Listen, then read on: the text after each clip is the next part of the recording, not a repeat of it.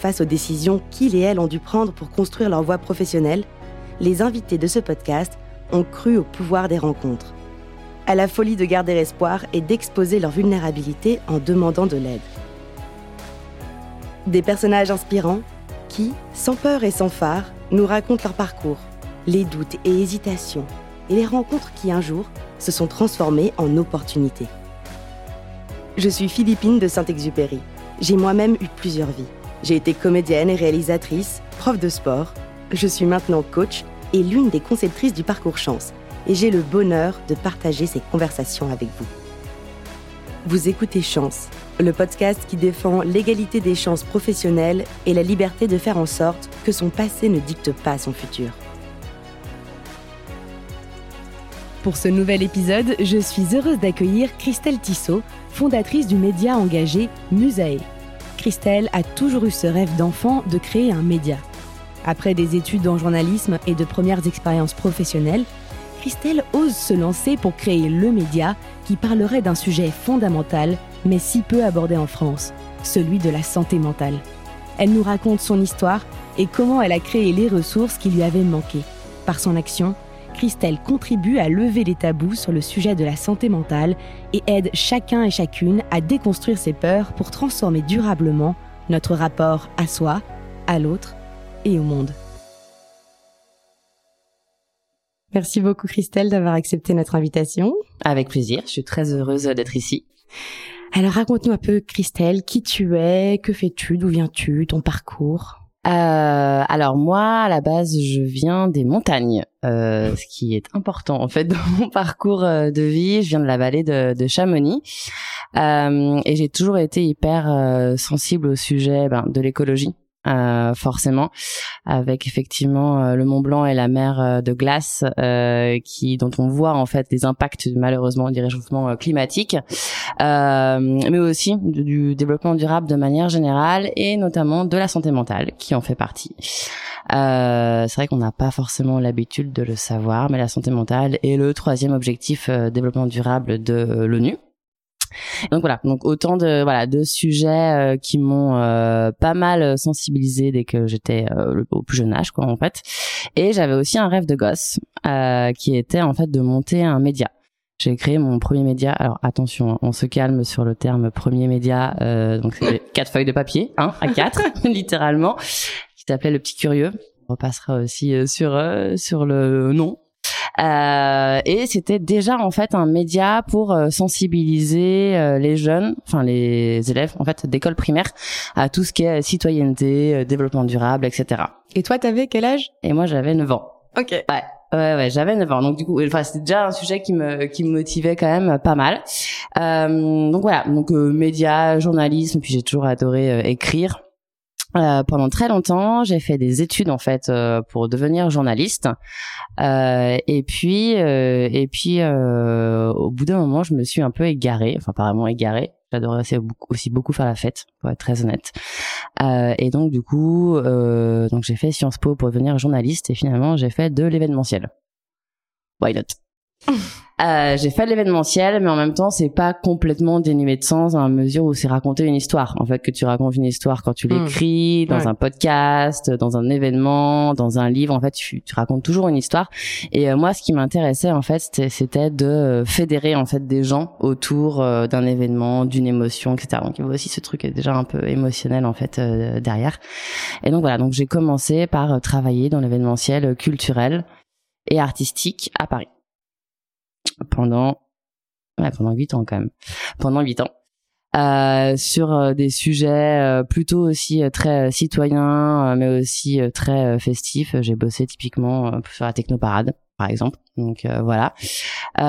Et puis voilà la passion du journalisme m'a un peu rattrapé et dans le cadre de mon premier boulot dans l'événementiel j'ai rencontré le média Vice avec lequel on faisait un partenariat euh, média dont j'aimais bien la ligne édito, qui allait un peu à contre-courant de ce qu'on pouvait lire habituellement en France. Et, euh, et du coup, en fait, ils m'ont proposé un poste euh, en 2015 euh, pour rejoindre en fait leurs équipes, mais plutôt commerciales pas du tout journaliste. Donc on est toujours pas sur le journalisme. Hein. Donc euh, voilà, on n'y est pas encore. Euh, donc en gros, c'était pour euh, créer des contenus pour des marques euh, mais avec la patte Vice. Donc quand même déjà avec une patte édito un petit peu un petit peu marquée. Euh, c'était pas des contenus classiques pour les marques, hein. c'était quand même assez euh, assez connoté et assez à contre-courant, on va dire, et assez engagé aussi finalement. Euh, donc voilà, j'y suis restée un certain temps et du coup j'ai beaucoup quand même travaillé avec des équipes édito, que ce soit avec des journalistes, euh, que ce soit avec les équipes de production aussi vidéo et donc voilà j'ai vraiment commencé à à toucher un peu du bout de doigt, mais un peu loin, euh, du coup, euh, la partie journalistique. Puis il y avait un sujet dont on parlait beaucoup en fait euh, dans les colonnes anglo-saxonnes de Vice, pas tant en France, hein, mais plutôt à l'étranger, qu'est la santé mentale. Et moi, c'est un sujet qui me touche personnellement. Euh, et je me suis posé la question, en fait, pourquoi en fait en France on n'en parlait pas? Et puis ça a un peu cheminé pendant pendant un temps parce que moi-même cherchais des ressources hein, sur la santé mentale euh, en France. Euh, j'avais des ressources en anglais, euh, pas mal de contenu en anglais qui m'inspiraient à ce sujet, mais des ressources en français assez peu. Et puis euh, j'ai quitté Vice euh, parce que j'avais envie de me monter enfin mon propre média, donc quand même quelques temps après, hein, là j'avais plus 9 ans pour le coup. Euh, et euh, donc je suis partie avec cette envie, en effet, de monter Musae et de parler de santé mentale à travers Musae, mais avec cet angle très sociétal qui pour moi en fait manquait jusque présent en France. Voilà pour la petite intro qui est un petit peu longue en fait. Alors, pour compléter cette petite intro avant d'aller plus dans le vif du sujet, déjà ça vient d'où Musae, le nom? Le nom Musae, euh, ça c'est mon petit côté euh, féministe tout à fait assumé. Euh, ça vient en fait des neuf muses de l'antiquité grecque, euh, donc qui étaient donc euh, des des muses qui faisaient le lien entre le commun des mortels et les dieux. Il y a plusieurs dieux bien évidemment, et chaque dieu avait une typologie, un axe en fait qui était propre. Et donc les muses avaient vocation à démocratiser la musique, les sciences, l'art, euh, l'histoire en fait euh, entre les dieux et le commun des mortels. Et c'est un peu le but de Musée aussi, justement de démocratiser la santé mentale à travers justement ce prisme sociétal. Donc en parlant euh, de musique à travers la santé mentale, de science, d'entrepreneuriat, de travail, de plein de choses. Et en quoi ça consiste alors exactement Musée euh, ça consiste. Euh, bah, la mission de Musae déjà, c'est de dédramatiser et de démocratiser la, la santé mentale.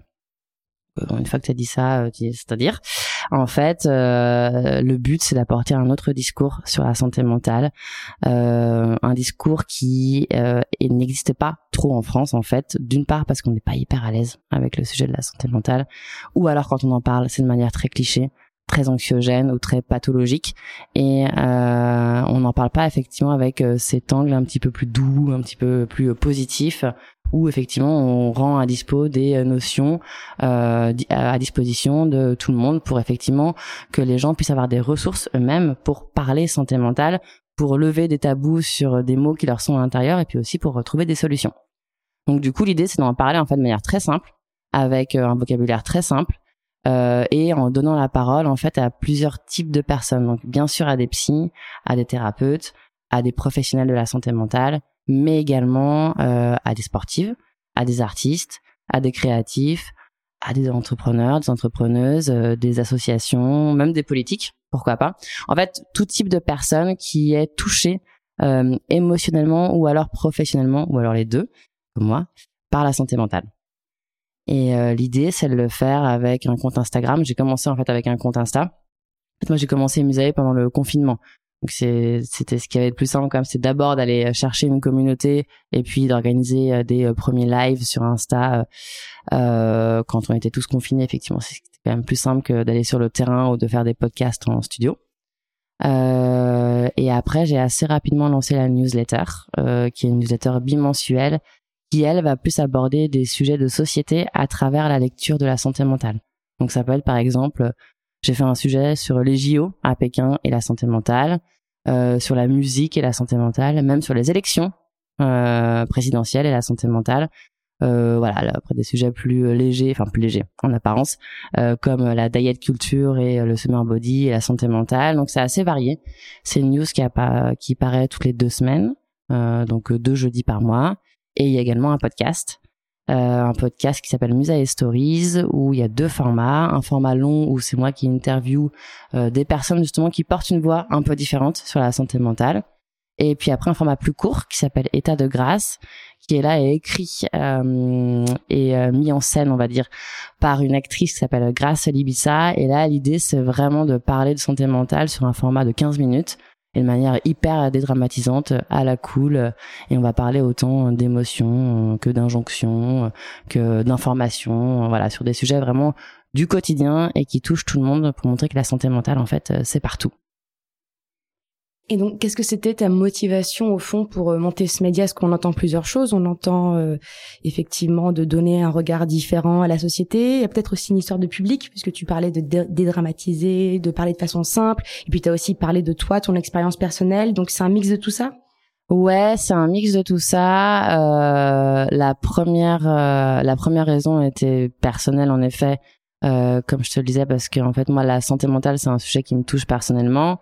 Et en fait, je cherchais des ressources en français euh, pour euh, parler santé mentale avec cet angle, tu vois, un petit peu dédramatisant, positif, parce que les anglo-saxons appellent lifestyle et ce que nous on appelle sociétal. En fait, il n'y avait pas. Euh, donc ça, c'est la première raison, qui est une, raison très personnelle. La seconde aussi, euh, c'est que je me suis rendu compte en lisant des études, et notamment en travaillant, en travaillant chez Weiss, hein, qu'il y avait quand même chez les 18-35, en fait euh, les euh, l'audience que moi je cherche à, à, à adresser en fait à 64% euh, les 18-35 se sont touchés euh, par la santé mentale. Et là, je parle de chiffres qui étaient avant le Covid. Maintenant, on est sur des chiffres beaucoup plus importants. Donc 64%, c'est quand même énorme. Euh, mais seulement, en fait, 7% osent en parler. Donc c'est en fait, c'était par rapport à cette problématique, par rapport à cette tension. Pourquoi en fait, il y a autant de gens qui aurait besoin qu'on libère la parole et l'écoute aussi par rapport à la santé mentale et pourquoi effectivement en fait en face en face il y a aucune offre grand public édito qui en parle en fait c'était vraiment pour répondre à, à ce besoin euh, personnel et finalement aussi euh, collectif t'as la réponse d'ailleurs? Sûr. Du pourquoi il y a autant de besoin euh, face à si peu d'offres J'ai ma réponse. Après, je dis pas que voilà que c'est la réponse absolue. bah la première chose, c'est qu'en France, en fait, on est assez pudique. Euh, on est extrêmement pudique. Euh, parler de vulnérabilité, euh, alors c'est vraiment pas évident de manière générale. Pour les hommes, ça l'est encore moins. quand je te parlais du chiffre 64%, 7% chez les hommes, c'est encore pire. Hein, oser en parler. Enfin, ils sont vraiment pas du tout à l'aise avec ce type de sujet. Il y a aussi, voilà, une notion très académique de qui a le droit de parler de santé mentale aussi. Euh, parce qu'on a quand même une culture qui est très euh, très verticale, c'est-à-dire que tu as les sachants en haut et puis euh, tu as le grand public en bas ou, ou les masses, on va dire entre guillemets. Et en fait, tout le monde n'est pas autorisé. les médecins, les psychiatres peuvent être autorisés, mais le grand public, en fait, moi je l'ai vu au tout début quand j'ai commencé à monter Musae, le fait que je parle santé mentale et que je sois pas psy, c'est un problème. Euh, et là, ça commence effectivement, euh, voilà, à être plus entendu parce que je leur dis en fait, moi, je suis passeuse d'informations. Je, je, transmets des messages, je vulgarise, si j'aime pas trop ce terme, donc je démocratise des enjeux et je donne la parole effectivement voilà à des personnes qui ont peut-être euh, pas eu voix au chapitre ou alors effectivement des sachants qui parlent avec un vocabulaire qui est pas hyper accessible. Donc il y a ça. Et puis après, euh, après il y a aussi une question de, de religion et d'histoire, ne pas de l'histoire en fait euh, de la France. Euh, c'est vrai que dans les pays anglo-saxons, c'est plus simple, euh, on est beaucoup plus à l'aise pour parler de soi, de manière générale, ne serait-ce qu'à l'école, on n'a pas la même manière effectivement d'enseigner dans les pays anglo-saxons qu'en France, où voilà, on va être vachement plus sur l'oralité, sur euh, la mise en avant effectivement euh, de soi, alors qu'en France, on sera plus sur l'écrit, sur des choses très académiques, très posées. la religion effectivement catholique a aussi beaucoup stigmatisé, on va dire, la santé mentale en disant effectivement voilà c'est soit il y a les fous soit il y a la bien-pensance. Et effectivement dès que tu es catégorisé euh, dans la catégorie euh, folie euh, en fait c'est compliqué en fait parce que du coup tu es très stigmatisé. On a plutôt tendance à vouloir effectivement ne pas te voir t'enfermer parce que tu vas troubler l'ordre public. Et donc en fait effectivement il y a aussi cette notion très on va dire religieuse et politique sur voilà la folie on veut pas la voir on la stigmatise. Il y a beaucoup d'auteurs hein, qui ont parlé de ça notamment Michel Foucault un philosophe euh, qui a écrit effectivement euh, un livre l'histoire de la folie dans les années 60 70 euh, livre en fait qui a été enseigné en France en, en, sociologie seulement dans les années 90 et qui a d'abord été enseigné par exemple en Angleterre ou aux US pour dire effectivement alors que c'est un auteur français pour dire effectivement à quel point on n'était pas encore pas encore prêt. Donc en fait, c'est un mix c'est un mix, euh, c'est un mix effectivement très sociétal et, et très éducatif et, aussi voilà de, la façon dont les Français euh, veulent bien se raconter quoi. Et comment, dans ce contexte où il y a toutes ces barrières externes quelque part, qui sont un héritage culturel, religieux, académique, etc., comment est-ce qu'on crée un média comme ça de zéro? euh, alors ça c'est pas facile hein, par contre. Euh, alors comment on le crée? Alors, Déjà moi j'ai choisi vraiment une super période. Hein. C'est-à-dire que bon bah alors je suis partie de chez Vice en 2019, euh, j'ai réfléchi un peu à mon projet, etc. Et j'ai fait un premier lancement sur la partie en fait, on va dire B2B de Musée en mars 2020. Super. Mars 2020, c'est le début d'un petit truc qu'on appelle euh, le Covid. Euh, donc euh, donc du coup en fait ça a été mis finalement j'ai lancé euh, le projet et puis je l'ai arrêté au bout de deux semaines. Et pendant euh, six mois, en fait, j'ai eu le temps de réfléchir, réfléchir, refaire un business plan une fois, deux fois, trois fois, quatre fois, quinze fois. Euh, mais aussi, en même temps, j'ai eu le temps de me poser vraiment sur la ligne édito et de creuser un peu plus cet axe santé mentale qui était un peu trop flou, je pense, au début. En tout cas, j'avais pas cette ligne édito qui disait dédramatiser et démocratiser. Donc, je dirais, voilà, ce temps de réflexion, finalement, c'était pas pas plus mal. Après. Euh, voilà, moi je monte euh, ce média seul. Enfin, en tout cas, je j'ai pas d'associé. Euh, j'ai une personne qui travaille avec moi qui s'appelle Jade. Euh, c'est voilà, c'est ce que j'ai l'habitude de dire sur l'entrepreneuriat solo. C'est un roller coaster, quoi. C'est-à-dire que parfois tu as des moments de kiff ultime où tu te dis ouais c'est trop bien, j'arrive, je suis arrivée à faire ça toute seule ou alors j'ai ce sujet, j'ai réussi effectivement à donner la parole à telle personne. Enfin, t'as un sentiment d'accomplissement personnel qui est hyper cool. Par contre aussi euh, quand t'as des galères, euh, c'est solo. Enfin c'est donc euh, du coup ouais, c'est c'est pas toujours évident. C'est vraiment bah, c'est un marathon en fait. Euh, faut vraiment se ménager, faut vraiment se prendre des pauses.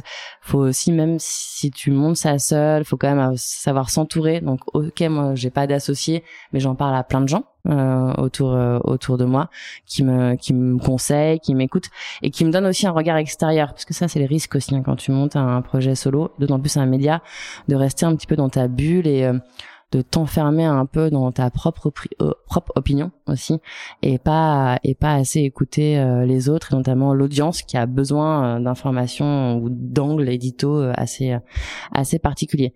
Et j'ai oublié de parler d'une personne qui est quand même l'illustratrice de de Musée. C'est hyper important aussi sur cette patte édito dédramatisante et positive. les couleurs sont très pop. Euh, les illustrations sont très imagées et très et très 1835 aussi et c'est vrai que euh, donc elle s'appelle Chevenkin. Euh, elle est irlandaise euh, et elle, elle arrive vraiment à mettre en image ce que j'ai dans la tête et ça et ça c'est hyper cool aussi. Donc voilà, donc en fait finalement c'est un collectif, Musée. En fait voilà, OK, je suis solo, c'est moi qui l'ai lancé mais en fait c'est un mouvement, c'est collectif et puis j'espère que ça va prendre de plus en plus d'ampleur. Ok, donc euh, si là je retire quelques conseils que tu donnerais potentiellement vu de ton expérience, et bien sûr tu me dis s'il y en a d'autres, ce serait déjà de prendre le temps de spécifier, préciser l'intention avant de se lancer tête baissée, de prendre un peu de recul. Euh, ce serait euh, cet aspect roller coaster, donc montagne russe dont tu parlais, se dire il y aura des hauts, il y aura des bas, donc voir ça comme un marathon plus que comme un sprint, et de bien s'entourer aussi bien en extérieur pour avoir un regard extérieur et pas s'enfermer dans un biais ou un prisme, et puis s'entourer aussi à l'intérieur l'équipe, euh, voilà, pour un petit peu être l'extension du mouvement que tu as lancé, pour justement que ça devienne euh, non pas juste une initiative solo, mais un mouvement. Ouais, exactement. Et sur le premier point, je reviendrai parce qu'il est hyper important. Euh, ce premier point de pourquoi tu hmm. montes ton projet, quel qu'il soit, pas forcément qu'un média, c'est pourquoi tu le fais. Il y a effectivement ce propos, moi qui était la ligne édito, mais qui est en fait, voilà, la raison d'être de, de manière générale, tout type de projet c'est pourquoi tu le fais, quel est l'impact effectivement que, que tu veux avoir in fine, et ça faut tout le et ça c'est un peu une ligne directrice, un fil rouge que tu peux garder après euh, tout au long, euh, parce que même quand t'as un coup de mou justement, ou quand t'as un coup de trop bien, ou tu peux aussi peut-être un peu prendre la grosse tête, rappeler aussi pourquoi tu fais les choses. Pourquoi à la base aussi tu fais les choses. Euh, et moi je sais que c'était vraiment par rapport à cette euh, à ce principe de ok enfin des médias en vrai il y en a plein des contenus il y en a plein de plus en plus. Euh, il y a ce truc d'infobésité où tu prends des contenus toute la journée etc et aussi le fait de dire que les contenus euh, ça pollue. Euh, ça a un impact aussi euh, carbone. Donc c'est juste pour créer un énième effectivement post Instagram un énième podcast une newsletter, je me dis en fait non ça sert à rien Christelle, mais est-ce que ça apporte de l'utilité à l'audience? Et c'est vrai que pour moi, les retours les plus chouettes, euh, c'est effectivement quand on me dit, voilà, euh, trop cool, ça m'a permis de mettre des mots sur mes mots, ça m'a permis de m'informer sur tel sujet, ça m'a permis effectivement de prendre rendez-vous avec une psy ou un psy. Voilà, c'est vraiment ces retours-là qui sont hyper importants et qu'il faut et qu'il faut garder euh, garder en tête. Ça, c'est la première chose. Et aussi parce que la santé mentale des, des entrepreneurs et des entrepreneuses est particulière. C'est-à-dire que dans cette raison d'être, faut faire la différence entre euh, pourquoi tu fais, l'impact, et le fait que ce n'est pas toi. Ton entreprise, ce n'est pas toi. Ton projet, ce n'est pas toi. C'est deux choses différentes. Euh, en fait, il faut pas te confondre dans ton euh, travail, parce que sinon, en fait, d'une, t'as plus aucun recul. Tu prends tout personnellement et en fait, tu ne t'arrêtes jamais. Et ça peut aussi, voilà, créer de l'épuisement professionnel, enfin ce qu'on appelle, ce qu'on appelle le burn-out. Et ça, on l'a beaucoup vu, notamment pendant euh, pendant le Covid. On a assez peu parlé. Moi, j'avais fait une newsletter à ce sujet sur la santé mentale euh, euh, en entrepreneuriat. On a vu en fait un phénomène arriver chez les entrepreneurs qui est le phénomène d'empêchement. En fait, au-delà du burn-out, c'est-à-dire de, tout le temps travailler, c'est-à-dire qu'il y avait aucune visibilité qui leur été apporté bah parce que forcément incertitude de savoir si on va être reconfiné incertitude de savoir effectivement euh, si euh, tes clients vont euh, prendre le risque effectivement de venir signer des contrats chez toi incertitude de savoir effectivement pour certains types de métiers si tu seras autorisé à recevoir du public enfin voilà tout ça. Et euh, le fait d'avoir aussi peu de visibilité a créé ce sentiment d'empêchement et certaines personnes effectivement qui ont malheureusement eu pas le choix ont effectivement on n'en fait que travailler tout le temps, jour et nuit, et ça a créé un nouveau forme de, une nouvelle forme de, de, burn-out où effectivement les personnes s'identifiaient complètement à leur entreprise sans avoir effectivement euh, de recul ou se rendre compte que voilà la vie aussi voilà je suis aussi une personne sociale euh, une épouse une mère euh, une pote voilà enfin peu importe. Mais en tout cas voilà de pas se cantonner qu'au travail ça c'est hyper important et justement, entre ce sujet de l'empêchement, le sujet de la diet culture, donc euh, la culture du régime hein, dont tu parlais tout à l'heure, euh, euh, le sujet des applications de rencontres et tous ces sujets, comment tu les choisis, aussi bien le sujet que l'angle que tu vas aborder? C'est une très bonne question. Comment je l'ai choisi? Je l'ai choisi, d'une part moi en, par rapport à moi ce qui m'intéresse, de manière de manière générale par rapport à mes lectures aussi. Par rapport à mes lectures, comment je me comment je me nourris de, de ce qui se raconte sur les réseaux sociaux, euh, dans des discussions entre potes, euh, dans des documentaires. En fait, il y a tout un travail finalement où je passe mon temps à avoir les écoutilles un max ouverts euh, et où j'écoute en fait ce que les gens ont à raconter et, et, et, à dire. Et je me dis oh, en fait ouais, je pense là ça serait intéressant de faire un sujet typiquement sur les applis de rencontre un sujet dont on parle c'est tous beaucoup parce que ça concerne beaucoup de beaucoup de monde. Maintenant il y a 70% des rencontres hein, qui se font euh, qui se font euh, via via les applis. 70% des ouais ouais, ah ouais, c'est énorme. Ouais c'est énorme. Ouais. bah tu vois j'ai appris quelque chose. J'espère que nos auditeurs aussi. C'est un chiffre euh, c'est 70% euh, pour les 18 35 hein. euh, ouais 70% et oui qui est ma cible. Et euh, ça c'est un chiffre qui vient des euh, qui vient des US mais généralement on peut faire après des, des extrapolations en, en Europe. Et euh, et je me dis bah 70% ok. Et le nombre de discussions ou de choses que je vois sur Insta sur TikTok où on te dit effectivement comment comment gérer le ghosting par exemple comment gérer effectivement voilà tes relations affectives via via les applications. Je me dis bah forcément enfin si on en parle à ce point-là il y a un sujet santé mentale derrière et donc du coup euh, je vais me je vais me renseigner là-dessus et, euh, et je pose des questions aux gens et je lis beaucoup. Enfin voilà, et aussi je lis beaucoup.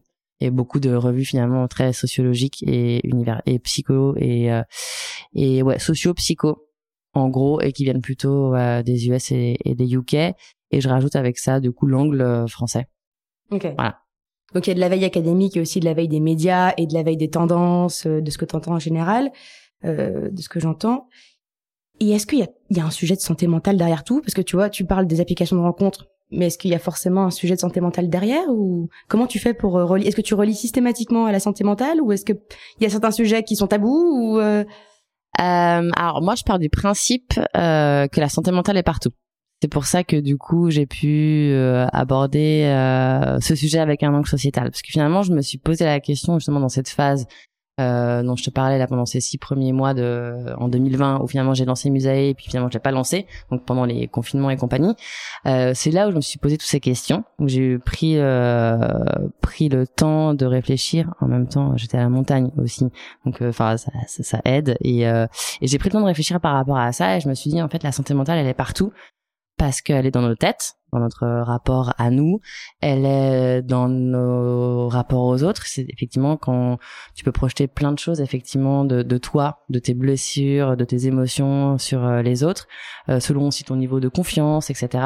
Et puis elle est aussi dans notre rapport au travail, dans notre rapport à l'école, dans notre rapport même à l'engagement, au développement durable. En fait, je me suis rendu compte que finalement la santé mentale, elle était partout. Et c'est ce que je dis aussi dans le manifeste de, de Musae. Et, euh, et, pour moi, en fait, c'est un engagement citoyen. C'est pour ça, en fait, que qu'elle est euh, qu'elle est si importante et qu'elle peut être abordée dans tous les sujets. Parce qu'en fait, dans tout ce que fait l'humain, il y a de l'émotion, il y a du cérébral, il y a du monde intérieur partout. Et donc du coup, en fait, c'est infini. Donc et, et bien sûr que dans les applis de rencontre, plus qu'ailleurs, limite là où tu il y a tellement de décharges affectives et d'enjeux affectifs, c'est clair qu'il y a un enjeu de santé mentale, quoi. Ouais. Et dans le dans le monde du travail aussi, on t'en parlait tout à l'heure le, le burn-out, parce que voilà, la santé mentale, forcément chez Chance, c'est un, un, sujet qui nous intéresse beaucoup. Ouais. Euh, et on a parlé du burn-out à travers des lives. Euh, et j'ai noté cette phrase qui est issue d'une de, tes newsletters, pardon, qui est le burn-out, c'est l'écartèlement entre ce que les gens sont et ce qu'ils doivent faire. Il représente l'érosion de la dignité. Est-ce que tu peux nous parler de cette phrase, de ce qu'elle veut dire? Ouais, euh, alors c'est pas une phrase euh, de moi, c'est une phrase euh, justement euh, d'universitaire que j'ai lu, donc une sociologue et un psychologue, Christina Maslach et Michael Letter, qui ont sorti effectivement une étude au sujet du burn-out en entreprise en 2011. Et donc voilà, cette citation vient d'eux. pour moi, comment je comment je l'interprète Il faut savoir déjà que le burn-out touche un certain type de population le burn-out touche plutôt euh, les managers et les femmes.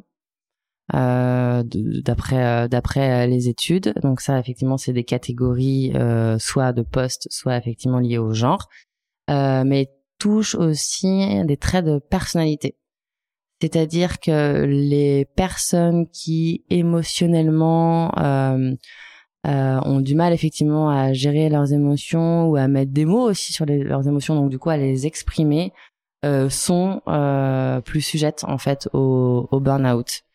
Euh, les personnes qui sont consciencieuses aussi, qui veulent voilà toujours en faire plus, euh, qui sont voilà qui veulent aller au bout des choses, qui veulent plaire aussi quelque part à une hiérarchie, sont plus sujettes euh, au burn-out.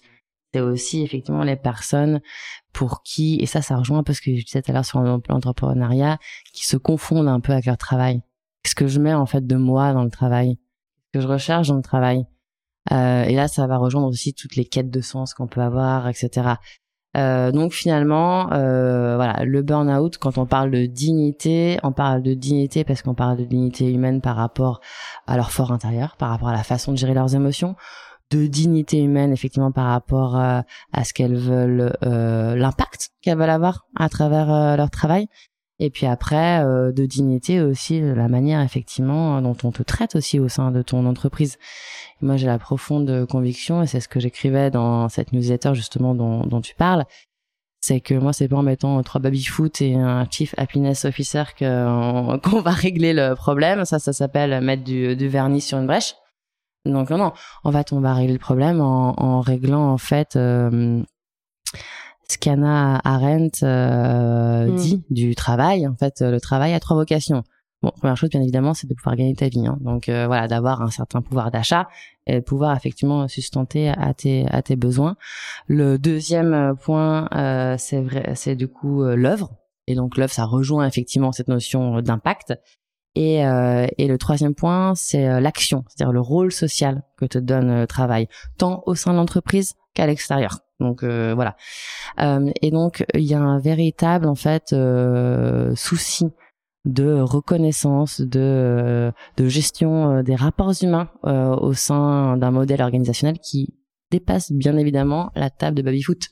Euh, voilà, on parle effectivement de manière de gérer les conflits, on parle d'organiser des réunions correctement, on parle effectivement de valoriser les gens, on parle de reconnaissance aussi en fait quand on parle de travail. Et, euh, et c'est en ça que voilà tout ce qui est prendre en compte les risques psychosociaux, euh, c'est un vrai, euh, c'est un vrai travail, c'est un vrai enjeu, et je pense qu'il s'est d'autant plus euh, démultiplié depuis depuis le, le, Covid. Et enfin, et même pas qu'avant, pas que, en fait, le, le, Covid a catalysé tout ça, ah, mais il n'a pas créé de nouveaux problèmes. Il les a, il a juste mis des coups de projecteur en fait, le Covid, comme sur la santé mentale d'ailleurs. Hein. Mais en fait, avant euh, le, le burn-out, euh, on en parlait peut-être moins parce que du coup, il était moins, il était moins peut-être théorisé de, de manière générale. Mais il y a aussi une chose, euh, c'est que nos sociétés sont de plus en plus violentes symboliquement. C'est-à-dire que toutes les problématiques de, de harcèlement, euh, euh, morale ou sexuelle au sein des, entreprises euh, est un sujet de plus en plus important et c'est pour ça aussi que les femmes malheureusement sont plus sujettes au, au burn-out. Et puis il y a aussi cette montée de l'individualisme, c'est qu'avant en fait le collectif faisait rempart aussi faisait rempart en fait contre ces violences, euh, créait aussi une solidarité, on se sentait moins seul en fait dans son poste.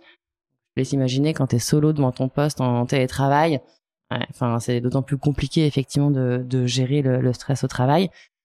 Donc, euh, donc voilà. En fait, effectivement, euh, le travail, c'est un euh, et, et, le burn-out notamment, c'est un peu symptomatique aussi d'une société et de comment elle va de manière générale. Moi, je trouve. Ce qui m'interpelle, c'est que euh, chez Shank, en fait, on on a une méthodologie pour la construction d'un projet professionnel qui est autour de quatre piliers euh, que tu as tous cités dans ce que tu viens d'expliquer. D'ailleurs, on cite également Anna Arendt euh, dans le parcours. Euh, tu parlais donc euh, du rôle. Donc nous, c'est ce qu'on appelle euh, le, le, métier en fait. Donc ce que tu fais au quotidien, cette action dont tu parlais. Tu parlais bien sûr de, bah, avant tout, un travail c'est pour vivre. Enfin voilà. Donc pour certaines personnes qui ont la chance, c'est pas avant tout, mais en tout cas voilà, ça fait partie du package. C'est notamment qu'on appelle les impératifs, pas que, mais voilà en grande partie. Tu parlais après de l'importance de cet environnement, euh, notamment pour éviter les environnements nocifs, être dans la gestion humaine, euh, les valeurs, et voilà, pas juste euh, être dans le cliché du baby-foot qui cache des relations nocives. et enfin, le quatrième pilier, donc après le métier, les impératifs, l'environnement, il n'y a pas d'ordre, hein, mais le quatrième pilier, c'est la finalité chez Chance, donc c'est cet impact, la raison pour laquelle, etc. Tu, tu fais les choses. Et tu as dit quelque chose qui m'a interpellée. Tu disais warning, attention quand même à cette histoire de quête de sens qui peut mener les gens à totalement, à ne plus réussir à se dissocier de leur travail et, et en faire peut-être trop, si j'ai bien compris, ou à s'oublier. Euh, Est-ce que cette quête de sens, c'est finalement devenu, enfin c'est quelque chose que beaucoup de gens recherchent, on a beaucoup entendu ce mot, l'impact, l'utilité, etc. Est-ce que c'est devenu une injonction ou un danger duquel il faut se méfier? Comment on fait?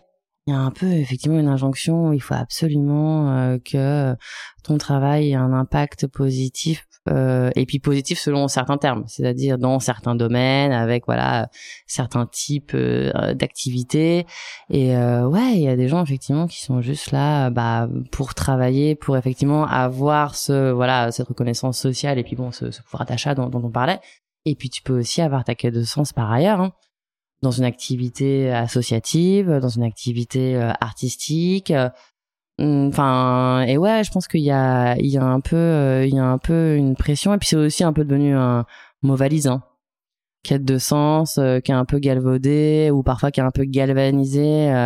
en disant oui oui super donc la quête d'essence on va se positionner sur tel type de sujet et puis en fait on se positionne pas vraiment sur tel type de sujet c'est plus du greenwashing ou du social washing ou et, euh, et, et, finalement, bah, c'est d'autant plus contre-productif parce que du coup, on t'a fait des promesses hyper roses où on va dire, ouais, t'inquiète, ton sens, on va s'en occuper, etc.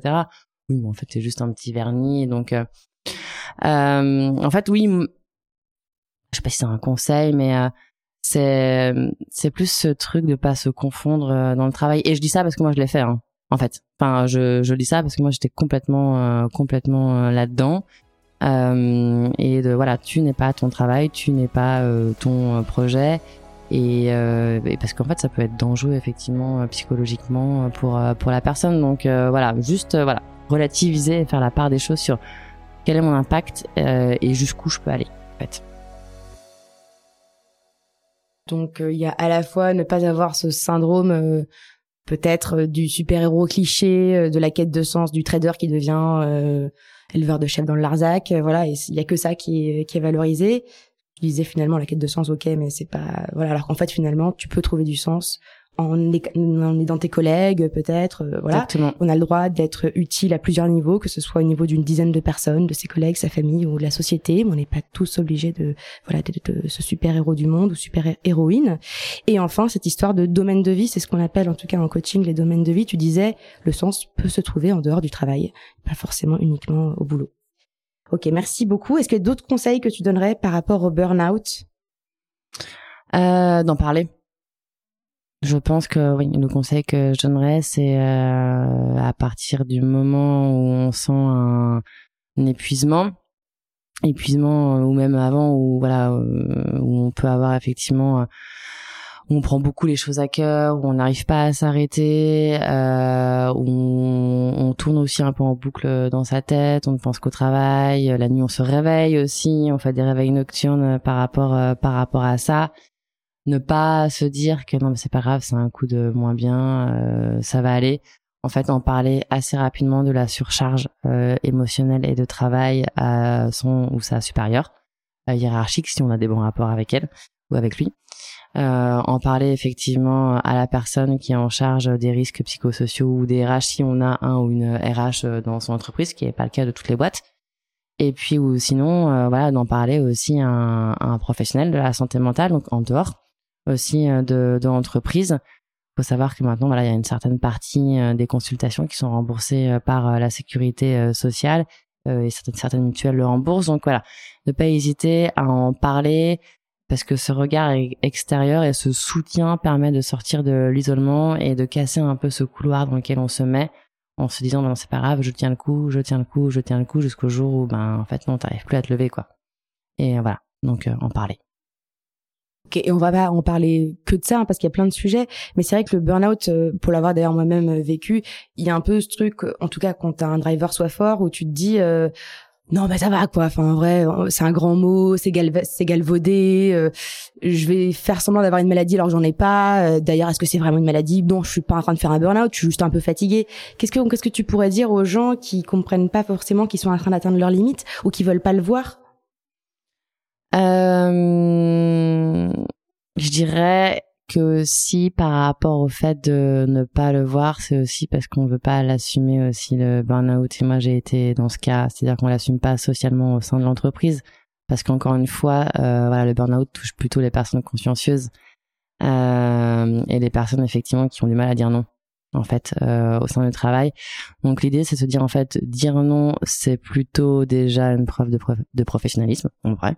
Donc il euh, n'y a pas du tout de euh, de problème par rapport à ça. Et euh, et aussi en fait ouais s'écouter prendre le temps en fait de faire des pauses pour pour s'écouter en fait savoir où on en est psychologiquement et et physiquement. Si on est à balle effectivement qu'on est tout le temps dans des émotions hyper hautes qu'on n'arrive pas à faire le tri etc ça c'est sûr. C'est un signe où l'épuisement professionnel est vraiment pas loin. Donc faut en parler faut en parler au plus vite et le fait d'en parler effectivement voilà ça permet de permet d'arranger la situation par rapport à soi mais ça permet aussi euh, d'apaiser peut-être aussi de, relations euh, au sein d'une organisation. Donc euh, ça peut être que bénéfique d'en parler et c'est bien de lever les tabous par rapport au burn-out. Enfin voilà. Enfin c'est c'est bien de lever les tabous par rapport au burn-out pour voilà le faire reconnaître comme une vraie maladie professionnelle ce qui n'est pas encore le cas.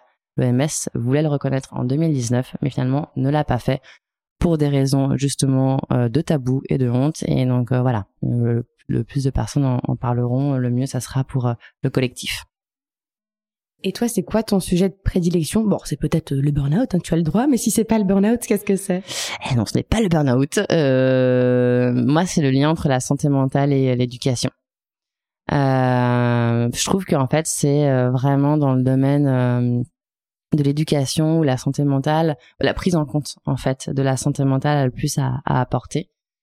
Euh, moi, clairement, mon coup de cœur euh, de rencontre euh, Musae, euh, depuis que j'ai monté ce média, ça a été la rencontre avec Banlieue School. Banlieue School, c'est une association qui met la santé mentale, les neurosciences et la psychologie positive à disposition en fait de programmes de de mentoring et euh, également pour des euh, jeunes qui sont donc euh, pour le moment donc issus de du 93 mais ils ont vocation en fait à, à s'élargir à d'autres zones géographiques et qui voilà souhaitent effectivement s'insérer dans des filières qui leur sont pas forcément euh, accessible tout de suite. Donc euh, les filles et euh, les jeunes femmes et la filière scientifique, des personnes qui sortent de milieu carcéral et qui souhaiteraient en fait se réinsérer et reprendre un cursus, voilà, un cursus scolaire, ou tout simplement des personnes qui ont des projets entrepreneuriaux et voilà qui trouvent pas encore forcément la bonne écoute pour finaliser leur projet, pour le faire avancer. Voilà. Et, euh, et en fait, ouais, j'adore euh, ce qu'ils font parce que humainement, tu vois direct en fait euh, les bienfaits d'une approche comme ça sur l'éducation, sur l'avancée aussi euh, de ces jeunes, sur la maturation du coup des, des projets entrepreneuriaux, des projets scolaires quels qu'ils soient. Et pour le coup, je pense qu'il y a un gros boulot en France, notamment au niveau du collège et du lycée, sur la prise en compte de, de la santé mentale ça permettrait en fait d'un point de vue euh, professionnel d'avoir des orientations peut-être un peu plus euh, un peu plus efficaces pour tout le monde en tout cas un peu plus euh, euh épanouissantes surtout donc ouais moi ça a été vraiment mon, mon coup de cœur et puis en fait je prends ouais, vachement de plaisir à écrire sur sur ce sujet et justement tu parles d'accessibilité ouais. aux filières scolaires. Euh, chez Chance, en tout cas, on, on a conscience et on a décidé de porter haut et fort le fait que il y a aussi un souci d'accessibilité aux opportunités professionnelles euh, avec un peu une dictature du carnet d'adresse euh, mm. voilà et, surtout quand tu es dans un parcours non linéaire et qu'il y a une réorientation t'as pas forcément les contacts euh, dans la nouvelle projection professionnelle. Et dans ce sens-là on a créé les duos. Et toi justement il me semble que tu as été mise en relation avec Manon. Ouais exactement tu peux nous en parler? Moi, été mise en relation avec euh, avec Manon, en fait, sur la base des, bah, sur la base de ce que je te disais en tout en tout début de, de ce podcast, des valeurs et des moteurs qui me portent depuis le tout début, que sont l'environnement, l'écologie, le care, donc le soin, euh, à travers à travers la santé mentale, également l'engagement citoyen. Et en fait, on m'a mise en relation avec Manon, qui a un projet en fait associatif en région Occitanie euh, de euh, développer euh, une association ou un projet entrepreneurial autour de ces sujets-là pour des personnes justement qui n'y ont pas forcément accès. donc d'avoir une pédagogie, une éducation autour autour de ces valeurs et de les démocratiser. Et puis finalement, ça rejoint aussi un peu la raison d'être de musée, encore une fois, de démocratiser voilà des des savoirs, des engagements euh, autour voilà de la solidarité, de l'écologie et, de la santé mentale. Je mets le care du coup dans, dans la santé mentale. Hmm. Voilà. Et si on revient à un aspect un peu plus pragmatique, euh, je repense à ce que on disait tout à l'heure sur les, les quatre piliers, et j'aimerais bien revenir sur celui des impératifs, qui est peut-être pas le plus sexy. Ouais. Mais j'avoue que euh, je me demande comment est-ce qu'on vit d'un média? Comment on vit d'un média? Euh, On vit d'un média. Euh, alors c'est pas une sinécure. Euh, mais l'idée, en fait, moi, en tout cas, mon modèle, c'est de, hum, j'ai une partie donc du coup, donc l'ensemble des contenus sont gratuits hein, sur euh, sur mmh. Et en fait, j'ai une partie euh, Musae Lab, on va dire qui est la partie B2B euh, de Musae, qui en fait fait du conseil et positionne les organisations, donc autant les collectivités que les entreprises, que les ONG, sur trois sujets l'environnement, l'inclusion sociale et la santé mentale. Euh, donc là, donc là, je fais du conseil euh, stratégique sur comment se positionner sur ces euh, sujets. Et euh, deuxième point, ensuite, comment effectivement on embarque soit les collaboratrices et collaborateurs en interne autour de ces sujets, soit alors auprès de l'externe, donc le grand public, pour faire savoir effectivement les actions concrètes qu'on a mises en place par rapport à ces sujets RSE et, euh, et comment on en parle encore une fois de manière pédagogique. Donc avec euh, voilà euh, une vocation euh, très, on va, transmettre des notions, on va rendre ça accessible, on va rendre ça effectivement positif pour embarquer un maximum un maximum de, de personnes. Pour le moment, je le fais quand même plutôt pour des collectivités territoriales, notamment j'ai travaillé pour la communauté urbaine de Dunkerque cette année autour de problématiques autour de l'inclusion sociale et de l'environnement. Et puis aussi, j'ai déjà travaillé pour euh, des marques qui se positionnent sur la santé mentale, euh, comme Reebok. Euh, voilà, donc cette partie-là finalement qui finance la, la partie média. Et tu en as vécu tout de suite ou c'est quelque chose que, enfin, je veux dire, ça faisait déjà partie de ton business plan à la base ou est-ce que c'est quelque chose qui s'est développé par la suite Non, non, ça faisait partie de mon business plan hmm. dès le début. Euh, j'ai d'abord lancé la partie euh, lab avant de lancer la partie média, parce que je suis quelqu'un de très, on va dire, euh, euh petit pas par petit pas, euh, et que dans tous les cas, j'avais pas non plus des beaucoup d'investissements, enfin, j'avais pas d'investisseurs tout court pour produire les contenus, donc il me fallait de l'argent en fait pour produire les contenus, parce que effectivement l'idée c'est que tout le monde soit rémunéré à la hauteur de son travail, ce qui est normal. Euh, et donc voilà, j'ai d'abord commencé par la partie euh, lab qui fait partie depuis le début de Musae et la partie média est arrivée un an après en fait.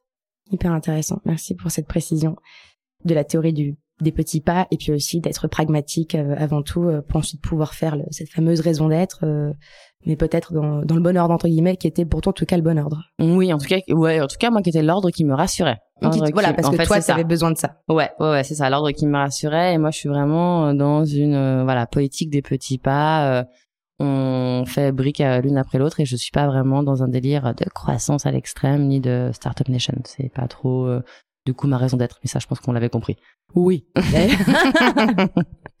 et si on fait un grand pas maintenant et qu'on imagine la Christelle euh, euh, dans des dizaines et des dizaines d'années, on va dire elle est autour de 80 ans et que tu regardes en arrière dans le rétroviseur, qu'est-ce que tu aimerais voir? Alors, qu'est-ce que j'aimerais voir? J'aimerais voir en fait déjà que la santé mentale ne soit plus un tabou en France. Euh, en fait, que plein de gens parlent de ce sujet. Euh, que plein de gens en parlent effectivement avec une parole libérée d'une part et que en face euh, les gens aient pris l'habitude d'écouter aussi euh, ce que l'autre a à dire.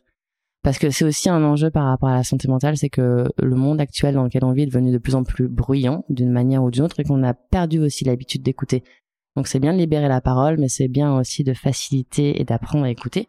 Donc voilà donc j'aimerais effectivement que euh, j'adorerais en fait qu'on ait voilà cette euh, liberté de parole et, et cette facilité euh, d'écoute démocratisée au plus grand nombre.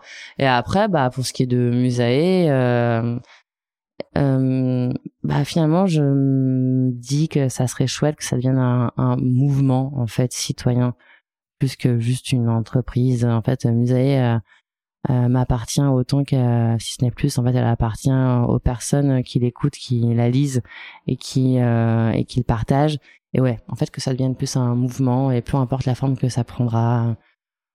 D'autres contenus médias une association euh, des manifestations euh, des expos je sais pas. Mais en tout cas que ce soit un mouvement voilà citoyen et et, et inclusif. C'est tout ce qu'on te souhaite. Et avant de, de se quitter, J'aimerais te demander quelles seraient tes recommandations en termes de lecture, d'écoute, de compte à suivre. Oui, euh, alors des recommandations. Euh, il y a un sujet euh, qui est assez important et qu'on voit de plus en plus, qui est l'éco-anxiété. Euh, l'éco-anxiété, euh, qui est finalement cette anxiété qu'on ressent au regard du réchauffement climatique et puis de l'évolution en fait de l'état écologique de notre planète. C'est le sujet qui va être euh, le sujet phare euh, de la journée mondiale de la santé mentale en 2022, donc qui arrive là le, le 10 octobre. Et en fait, il y a un super bouquin euh, qui a été écrit euh, par Alice euh, Desbiol, Alice Desbiol, pardon, euh, qui est donc du coup une universitaire qui a été la première à théoriser l'éco-anxiété, qui est en fait un phénomène qui touche 75% des 18-25 pour le coup dans le monde, hein, pas pas uniquement en France. Et son ouvrage que je conseille s'appelle donc l'éco-anxiété, comment vivre sereinement dans un monde abîmé. C'est pas du tout un ouvrage flippant, justement. Euh, ce, cet ouvrage montre en quoi l'éco-anxiété, euh, avoir cette, cette espèce effectivement de, de, panique, peut finalement durer très peu de temps et après ouvre le champ des possibles et euh, te donne en fait, en fait envie de t'engager, euh, d'avoir un impact encore une fois euh, sociétal, citoyen. Et le nombre de personnes qui ont vécu l'anxiété maintenant le vivent beaucoup mieux parce qu'elles ont trouvé leur raison d'être à leur manière et aussi elles ont réussi à s'entourer de personnes qui œuvrent dans le même sens qu'elles. Donc elles se sentent beaucoup moins seules. Donc c'est un super bouquin en fait qui euh, donne espoir. Donc je pense qu'on en a besoin. Donc je vous invite à, à le lire. Euh, après autre euh, moi je l'écoute et je lis quand même pas mal de choses anglo-saxonnes.